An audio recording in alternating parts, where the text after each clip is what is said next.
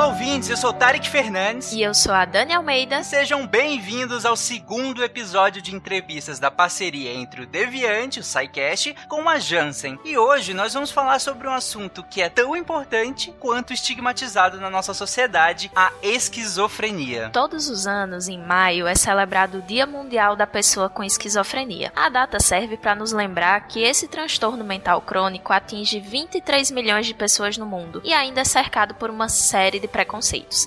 E é por isso que estamos fazendo essa série de episódios especiais sobre o tema. No senso comum, algumas pessoas ainda se referem à esquizofrenia como loucura e dizem que os pacientes são violentos e imprevisíveis. Tudo isso por puro desconhecimento. E é justamente para ajudar a quebrar esses estigmas e nos lembrar que, se tratados corretamente, os pacientes conseguem ter uma vida plena, autônoma e funcional que a Janssen, o programa de esquizofrenia ProESC da Universidade Federal de São Paulo, a AME, Associação de Mãos de Mães de Pessoas com Esquizofrenia, o CDD, Associação de Crônicos do Dia a Dia, e a HFAP, Associação Gaúcha de Familiares e Pacientes Esquizofrênicos, se uniram na campanha Ouçam Nossas Vozes, que dá visibilidade aos pacientes. E eles estão aqui conosco para compartilhar suas histórias de superação e sucesso.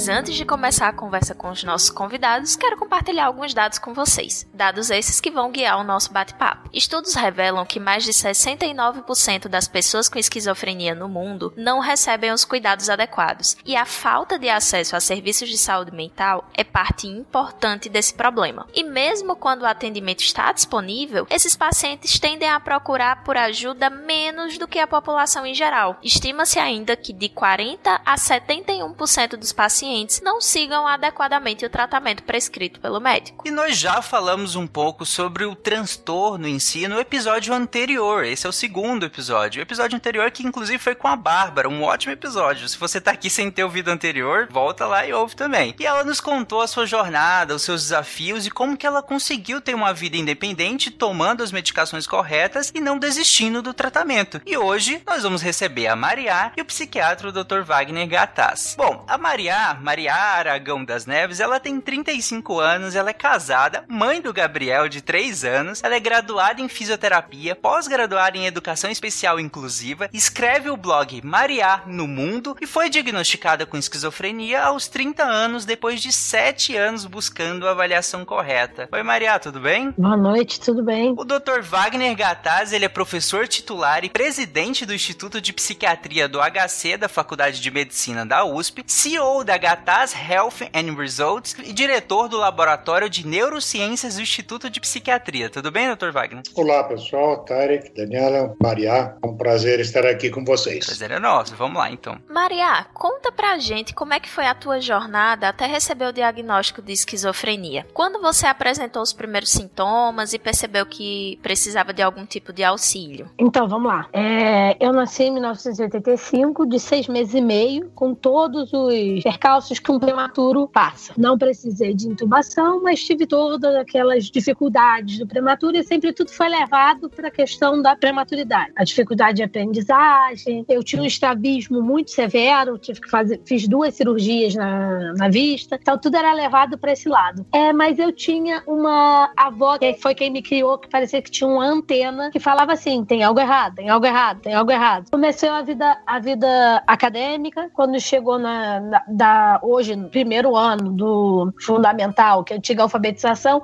ali começaram todas as dificuldades. Era dificuldade de aprendizado, era desatenção, hiperatividade. E em 2003 eu comecei, eu comecei a ver que tinha algo errado e a, passou a ser uma, eu passei a fazer conversões do que estava acontecendo. Eu estava, eu, via vozes, eu vi, eu via pessoas, mas eu não conseguia explicar para para terceiros o que estava acontecendo. Aí eu acabava fazendo crises conversivas, epiléticas. Fui internada em 2005 por causa dessas crises e até então a gente eu não eu consegui nesse, nesse ano de 2005 explicar o que, que eu estava vendo e que eu estava ouvindo. Só que o que acontecia, ninguém acreditava, porque ninguém via, ninguém escutava, né? E toquei a vida, continuei com os projetos, fui para a faculdade em 2009, já praticamente no, nos últimos períodos da faculdade, eu tive um grande surto psicótico dentro da faculdade. Eu estava atendendo o paciente, larguei o paciente, saí correndo porque eu me sentia ameaçada, tinha pessoas me vigiando, eu estava ouvindo muitas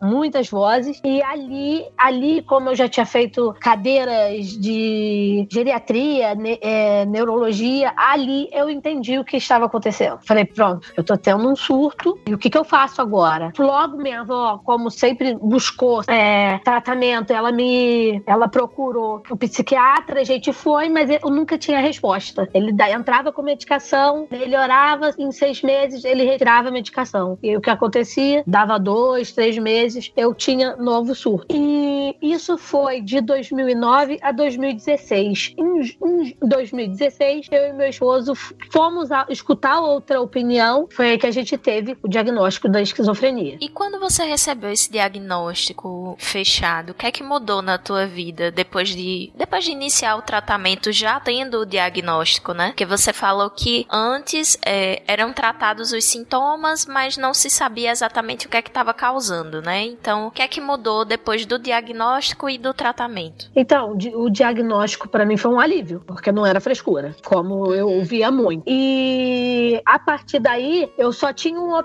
uma opção: tocar na minha vida e, e superar o diagnóstico. Era uma coisa minha. Tá bom, já eu tenho esquizofrenia, agora é daqui para frente. Isso não vai me parar. É, é interessante, fiquei pensando na última frase que você comentou, Maria, em relação a que não era frescura. Isso foi bem importante para que você de fato seguisse né, a sua vida a partir desse momento, Sim. né? É, Dr. Wagner, nesse sentido que a Maria comentou, de que não era frescura, hum, quais são outros, ou, ou esse é, me imagino que seja um, mas quais são os principais estigmas que estão ligados à esquizofrenia e como que a gente de fato pode combater esse estigma, né? Tanto nesse local que, que deveria ser o ideal, seguro e tudo mais, que é o, na relação médico-paciente, quanto quando a gente expande para o núcleo mais próximo e para a sociedade? É, é, primeiro, gostaria de dizer que esta evolução que teve com a Maria é, é muito característica é, da, da doença, é, que no início ela começa com sintomas não específicos. E uma pesquisa que nós fizemos no Instituto de Psiquiatria mostra que entre o início dos primeiros sintomas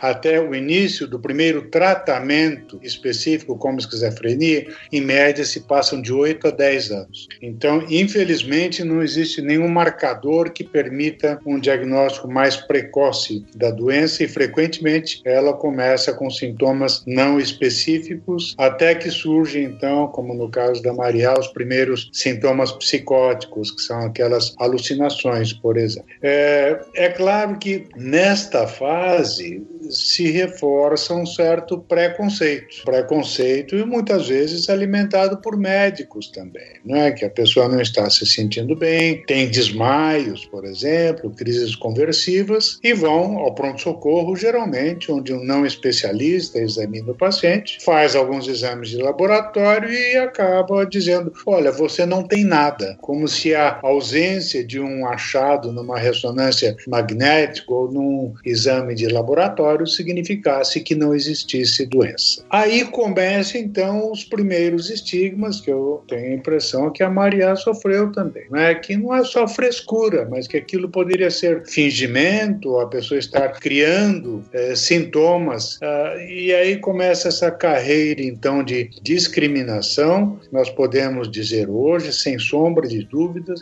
que de todas as doenças na medicina, a esquizofrenia é a mais estigmatizada. É? No desenvolver da doença, surgem outros preconceitos e outros estigmas. Estigmas esses que muitas vezes são alimentados pela mídia. Por exemplo, a maior associação é, de esquizofrenia no adulto é com violência. Nós fizemos no Instituto de Psiquiatria uma pesquisa, uma pesquisa sobre a mídia, onde a, a palavra esquizofrenia aparecia. Nós encontramos no correr do ano de 2011, já é um pouco antiga esta pesquisa, é, nos é, maiores jornais, Folha de São Paulo, Estado de São Paulo, Globo, apareceu 118 vezes a palavra esquizofrenia no correr deste ano. E o que, que nós encontramos? Que em 58%, quase 60% dos casos, a palavra esquizofrenia estava associada com violência. E este é o pior estigma que uma pessoa sofre dessa doença é, pode experimentar. A associação com violência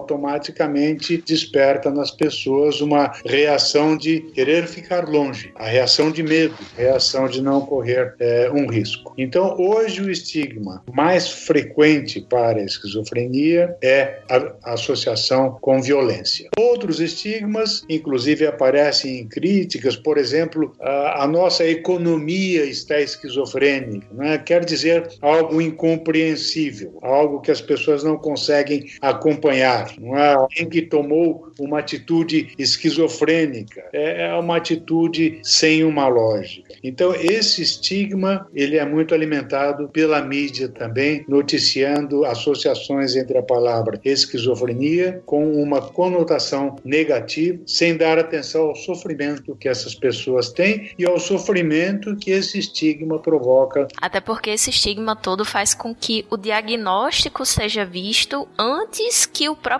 paciente, né? Então não se vê a pessoa com esquizofrenia, se vê primeiro o diagnóstico e a partir disso se cria uma série de, de temores e julgamentos de quem seria essa pessoa antes mesmo que se possa ter contato com ela, né? E aí eu queria saber de você, Maria, o que é que você acha que a gente pode fazer enquanto sociedade para diminuir esse estigma? Eu acredito que o que a gente tem que falar é abertamente do que é realmente a esquizofrenia, da instrução correta. Uma coisa que me deixa irritadíssima é, é pegar casos igual daquele vereador, doutor Jairinho, que fez aquela maldade com aquela criança, e chegar um advogado e dizer que o, que o doutor Jairinho é esquizofrênico e para diminuir a pena dele, aumentando o estigma, o estigma de nós pacientes. Isso é uma coisa que me deixa revoltado. A falta de informação da população. Acho assim, é, se você estudar, se você buscar o, o, conhecimento, se você buscar saber o que de fato é, esse, esse estigma vai diminuir. Isso, isso eu tive, é, até por ser da área da saúde, eu gosto muito de, de, pesquisar, gosto muito de ler, então eu procurava muito. Na verdade, eu, eu acho que eu só procurei, eu continuei procurando o que estava acontecendo, porque eu sabia o que estava acontecendo. Quando eu passei a saber o que eu tinha, eu só precisava que aquilo fosse fechado. E coisas que ajudam muito a gente nessa questão são os grupos de apoio, os grupos de pares. E eu, eu é, concomitantemente com o meu diagnóstico, eu passei a, a frequentar o IPUB, o projeto Entrelaço, com o doutor Alexandre, com o doutor Elias e com o doutor Leonardo Palmeira. E ali, como eu já pesquisava e eles ali abriram minha mente 20 vezes mais, ficou muito mais fácil.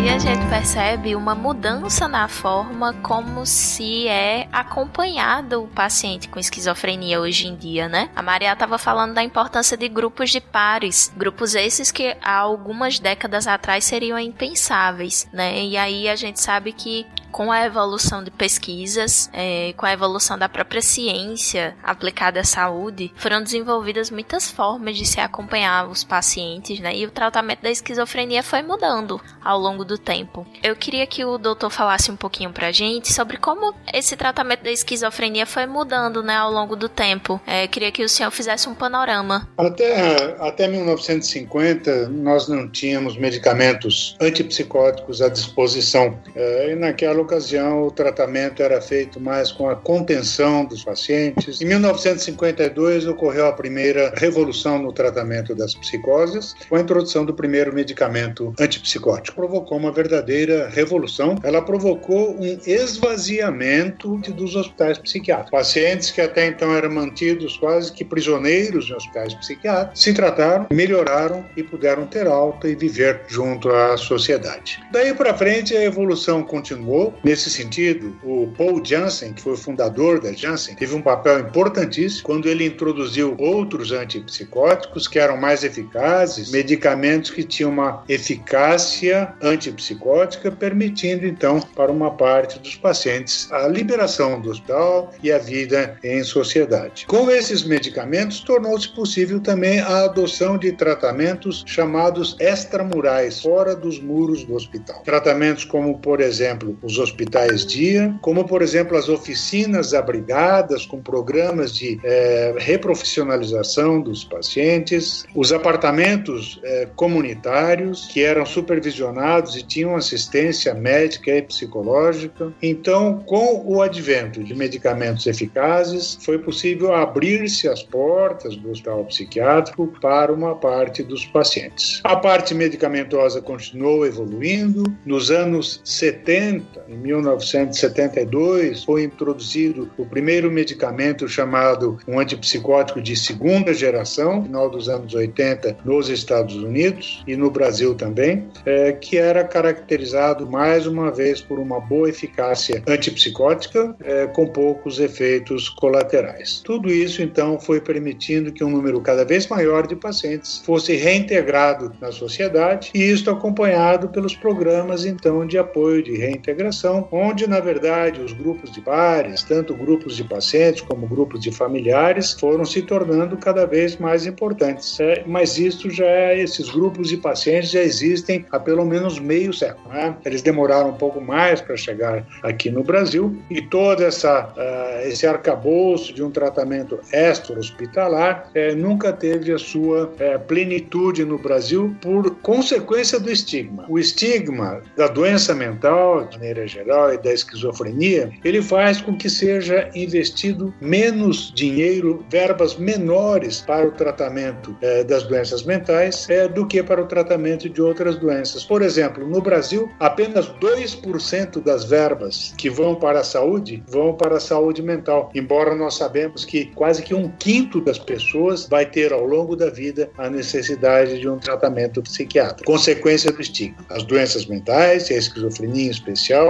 são tidas como não dignas de uma atenção e de um tratamento mais adequado. A situação no Brasil se agravou nos últimos, nas últimas duas décadas, onde por motivos ideológicos o hospital psiquiátrico, a assistência psiquiátrica, ela foi desmontada. O Brasil perdeu 80 mil leitos psiquiátricos nas primeiras duas décadas deste século. Isto é trágico, isto é trágico, nem todos tiveram a sorte que a Maria teve de receber um bom tratamento. É? Hoje nós vemos que 10% das pessoas sem teto na cidade de São Paulo têm uma esquizofrenia. Uma, quer dizer, isto é 10 vezes a mais do que na população geral, que é uma prevalência de meio a 1%.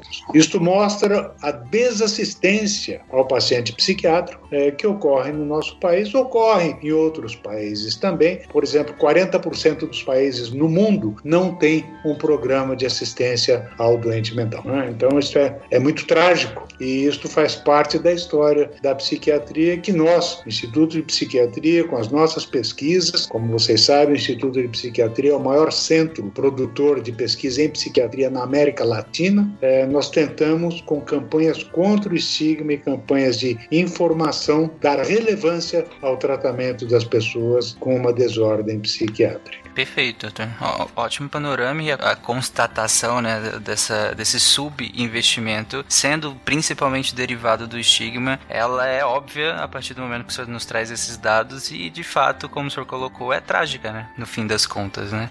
Mas, é, focando no, no, nessa numa questão do, do, paciente em si, o senhor falou sobre melhora. O senhor falou que esses pacientes, a partir de um, de um dado momento em que a gente evolui nas medicações, na terapêutica, esses pacientes começam apresentar um nível de melhora em que é possível que ele seja reintegrado à sociedade, né? Em que esse tratamento pode ser feito extramuros, né? Que extra-hospitalar, em que ele pode estar no dia a dia dele e continuar com esse tratamento. Mas por falar justamente nesse tratamento, qual, qual é a importância da adesão a esse tratamento para que ele de fato possa ter essa vida plena, que ele seja funcional, que ele seja autônomo, que ele seja de fato integrado à sociedade novamente, né? A adesão ao tratamento é um, um fenômeno fundamental. Né? A esquizofrenia, assim como as depressões, o transtorno bipolar, são doenças do cérebro. Elas não são doenças da mente, são doenças do cérebro, do metabolismo cerebral. É assim que elas têm que ser entendidas.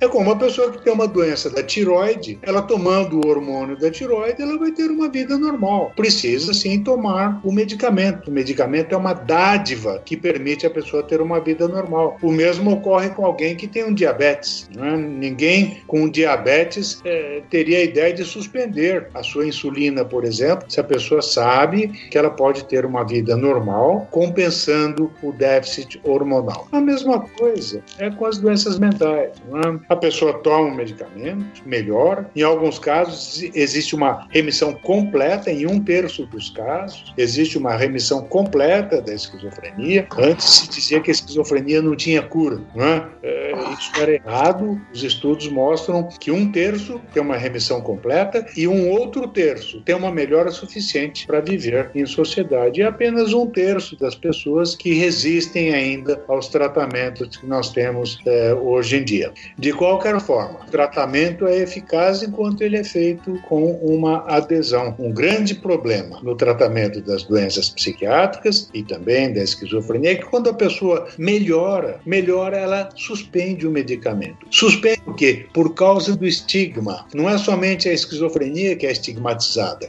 Os medicamentos para esquizofrenia são estigmatizados também.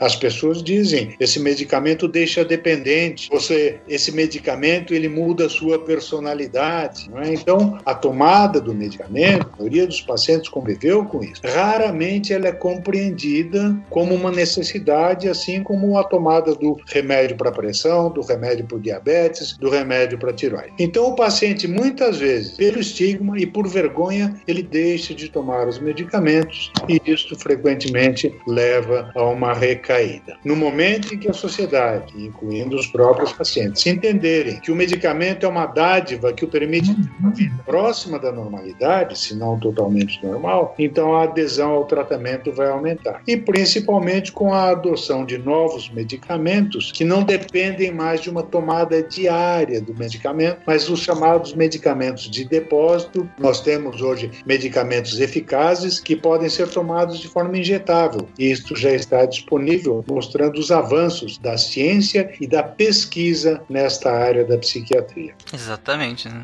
Os avanços é, é, o ponto a se frisar de, de, desse final da fala, que, que, são fascinantes e realmente muito. E eu, eu não consigo imaginar o impacto disso, a dimensão do impacto disso na, sobre, na vida de, de um paciente, né? Que agora vai, consegue não ter. Até porque, como o senhor comentou, a tomada do medicamento também é estigmatizada além de todo o restante, né? Então, não ter aquele medicamento ali fazendo parte, pelo menos, do dia a dia toda hora, talvez reduza um pouco do, até do, do autoestigma. Mas, justamente, vamos deixar fa falar quem de fato vive isso. Maria, desses. A gente comentou alguns do, desses estigmas aqui em relação a, às vezes, vergonha ou é, respondendo a um estigma que vem de fora, pode ser. Isso pode prejudicar esse tratamento. Você teve alguns desses problemas em relação à adesão do tratamento ou outros problemas, alguma dificuldade que te fez a, aderir menos ou mais ou, ou, com mais dificuldade ao tratamento? A partir de 2009 que eu já entendia e sabia o que estava acontecendo, só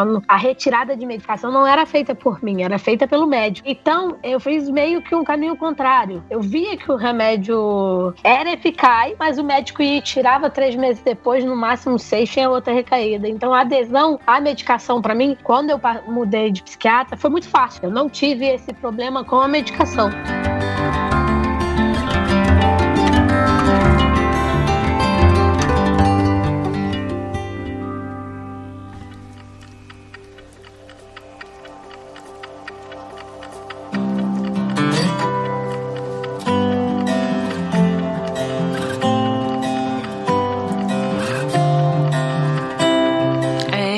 A gente sabe que existem uma série de dificuldades, né, com relação a, ao próprio tratamento. E aí um dos facilitadores acaba sendo a rede de apoio, né? Essa rede de apoio do, do paciente, ela pode ser a família, ela pode ser amigos, ela pode ser outras pessoas de confiança do convívio dele. E aí, Maria, eu queria que você me contasse, né, contasse aqui pra gente, quem foram esse, quem foi assim tua rede de apoio ao longo dessa tua jornada, né? E qual foi a importância dessas pessoas nesse processo? Inicialmente essa rede de apoio foi feita pela minha avó lá no iníciozinho, no início da vida educacional, de tudo. Ela, ela parecia, como eu falei no início, que ela tinha uma anteninha que dizia que algo não estava não tava bom. Depois, meu esposo, que quando eu comecei a namorar com ele, eu falei com ele: olha, você senta aqui, eu acho que eu tenho isso, os sintomas são esses, batem igualzinho, mas eu não tenho resposta. E ele, literalmente, ele me pegou pela mão e vamos juntos. E a busca foi feita eu e ele.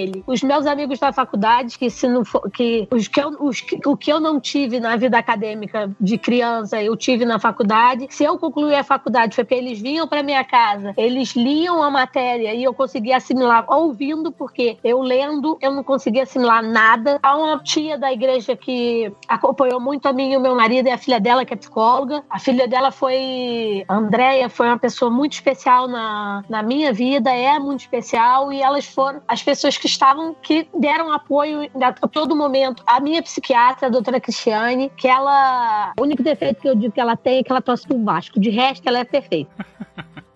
ok. Ela o tempo inteiro, ela nunca falou que eu não ia conseguir. Ela sempre falou: tenta, você pode tentar. E a, a equipe do Entrelaços, o do doutor Alexandre, o doutor Elias, o doutor Leonardo, a minha psicóloga, que é da equipe técnica do Entrelaços, a Olga, a Rita e a Silvana, porque são as pessoas que dão a mão pra gente, pra gente e falam: vambora, vamos junto. E aí o céu acaba se tornando, não se torna o um limite. Eu acho que com, com, esse, com essa sua fala, Maria, acredito que fique incontestável a a importância, né, da, da, dos seus amigos que, que iam para sua casa, do seu esposo, é, da sua avó que começou isso tudo, né, que percebeu isso uh, antes de todo mundo, dos seus amigos de modo geral, acho que é incontestável a importância que eles tiveram para essa sua caminhada, esse suporte que eles te deram, essa ajuda que eles te deram. E aí eu queria perguntar pro Dr. Wagner se esse relato que a Maria fez, ele é comum, se e, e qual é a importância de para os outros pacientes que o senhor acompanha também,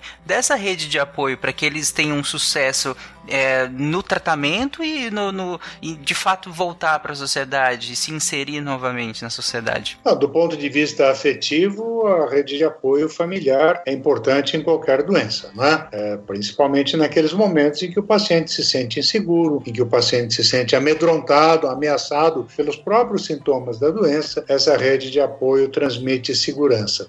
A rede de apoio, a rede familiar é importante também no momento que ela compreende não só a natureza da doença, mas a importância do seu tratamento e que elas incentivem sempre o paciente a manter a adesão ao tratamento, lembrando de tomar os medicamentos, não criticando a medicação. Uma coisa que ocorre frequentemente é quando a pessoa faz um tratamento psiquiátrico e por algum momento, em alguma situação, ela fica uh, revoltada, uma situação onde qualquer um de nós ficaria revoltado, mas no caso dela alguém já pergunta: "E você já tomou teu remédio?" Hoje, quer dizer, essa insinuação que a pessoa está desequilibrada e que ela está doente, isso daqui é, pode ser usado então como uma ofensa. Isso não ocorre quando a família entende a natureza da doença e a importância do seu tratamento. Esse é um trabalho que tem que ser feito pelo médico, um trabalho de psicoeducação para a família, para que eles então se tornem aliados do paciente durante a sua jornada e durante o seu tratamento. Doutor, o senhor falou também é sobre o uso de medicamentos, mas também frisou a importância da psicoterapia né, e das redes de apoio. Eu queria que o senhor falasse um pouco mais sobre a psicoterapia, né? Mesmo eu sendo psicóloga, mas é, parece que a gente às vezes, pelo menos na minha área da psicologia, às vezes a gente ainda tem e enfrenta alguns obstáculos quanto à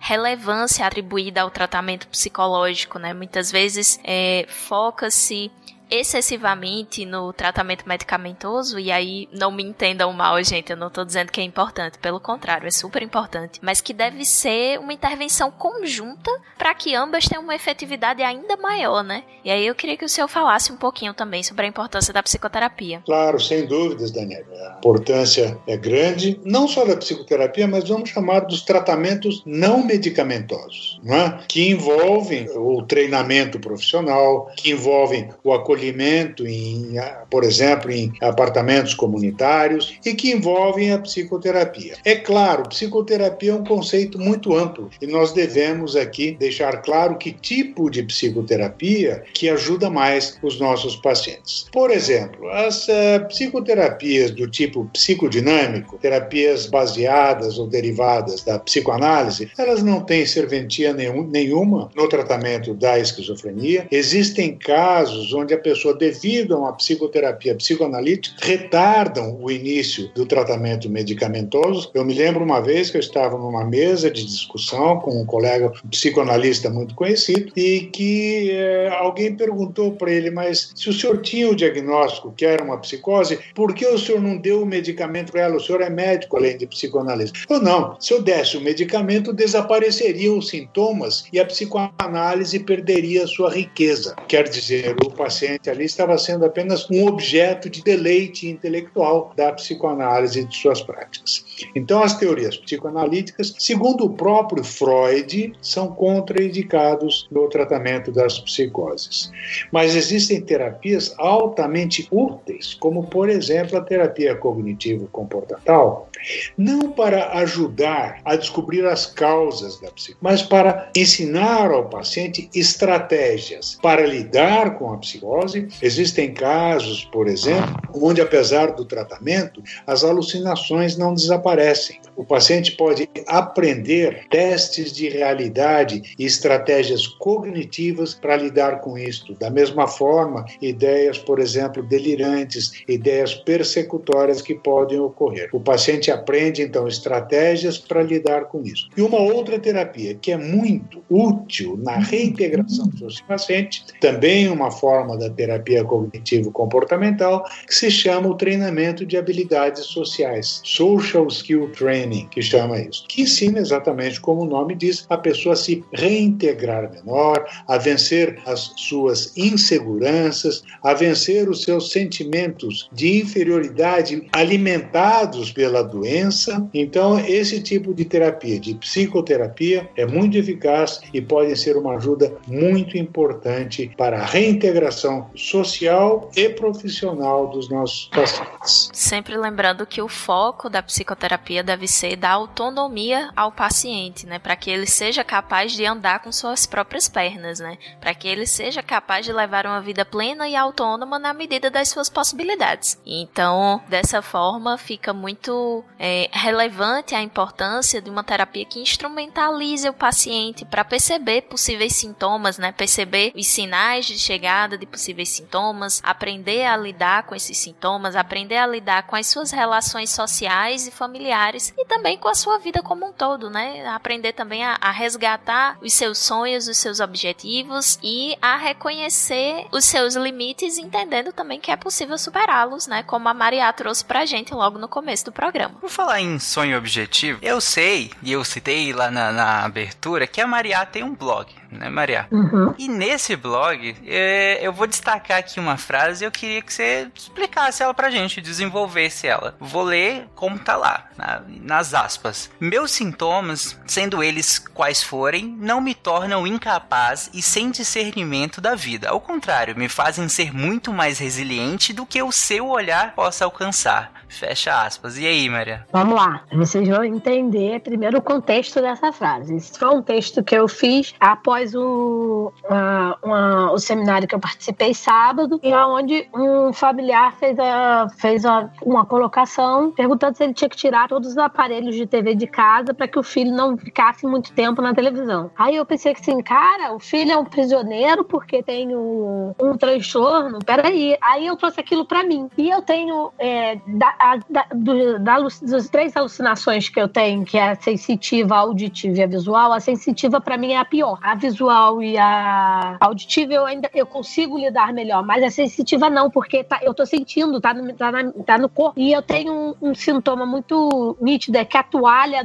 depois que eu vou, quando eu vou me enxugar, é como se ela estivesse se desintegrando, se desmanchando em cima de mim. E assim, é uma linha muito tênue, porque eu olho pra toalha, a toalha tá inteira. E eu me enxugo, eu sinto que ela tá desmanchando. Então a gente fica ali, ó, naquela linha muito fininha. Eu dei até o exemplo do livro Entre a Razão e a Ilusão, que a capa do livro é Entre a Razão, uma, uma linha, e entre a ilusão. Eu, eu vi, com essa questão sensitiva, eu fico ali, ó, naquela linha tênue. Mas eu consigo entender que eu preciso tomar banho, que eu vou me enxugar. E a toalha, por mais que eu sinta que está se desmanchando, ela não se desmanchou. E eu consigo tocar a minha vida a partir daí, tendo uma resiliência maior em relação a essas coisas. Perfeito, Maria. E corrobora com o que a Dani estava falando em relação a instrumentalizar a, o, o paciente, né, Dani? E aí, claro que você explicou muito melhor.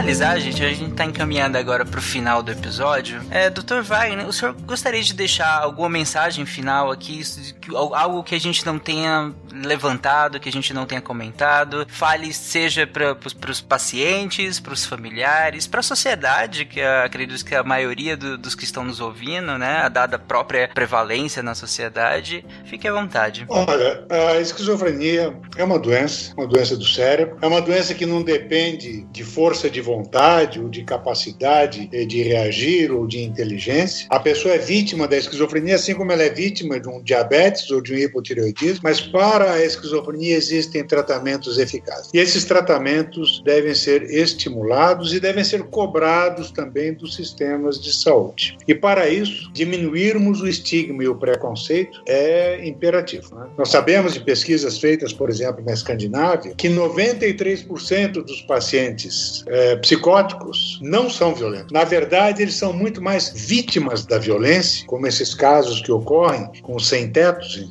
em, São Paulo. Eles são vítimas da violência urbana e não são em si violentos. São pessoas inteligentes, pessoas criativas. Existe uma associação genética entre a criatividade e a esquizofrenia. Isso já foi mostrado em vários estudos. Alguns pacientes são simplesmente geniais. Vejam o exemplo do Nash, que ganhou o prêmio Nobel de matemática então, a esquizofrenia é uma doença como qualquer outra, e os progressos da ciência permitem hoje um tratamento, um tratamento que dá a essas pessoas a oportunidade de uma reintegração social, profissional e familiar. Portanto, eu encaro com muito otimismo os próximos anos, onde a ciência continua progredindo e oferecendo cada vez tratamentos mais completos e mais eficazes, onde, sem dúvida nenhuma, o entendimento da sociedade para que se trata aqui de uma doença que pode ser tratada e remitido é um fator primordial que possibilita aquilo que nós mais queremos, que é a reintegração desses pacientes à sociedade. Muito bem. Maria, já que a campanha da Janssen né, fala sobre ser ouvido,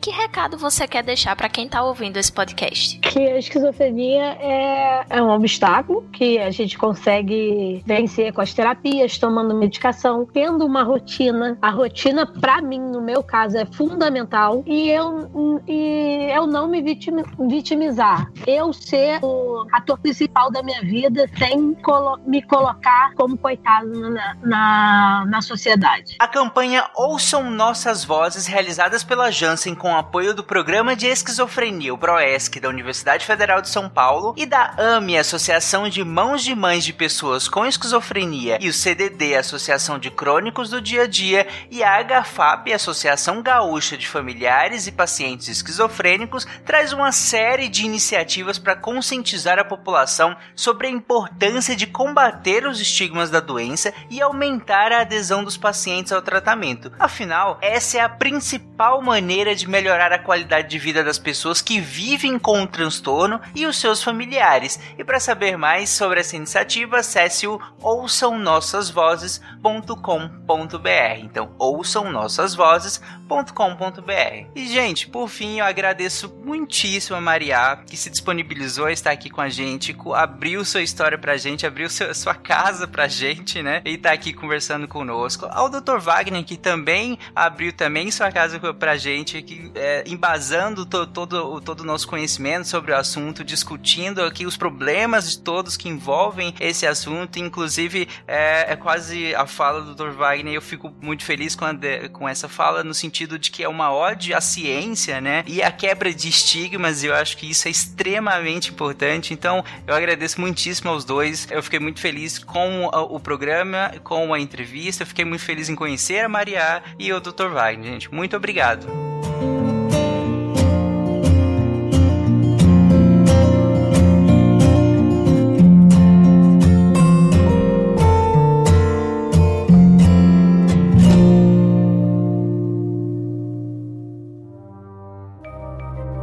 Este programa foi produzido por Mentes Deviantes.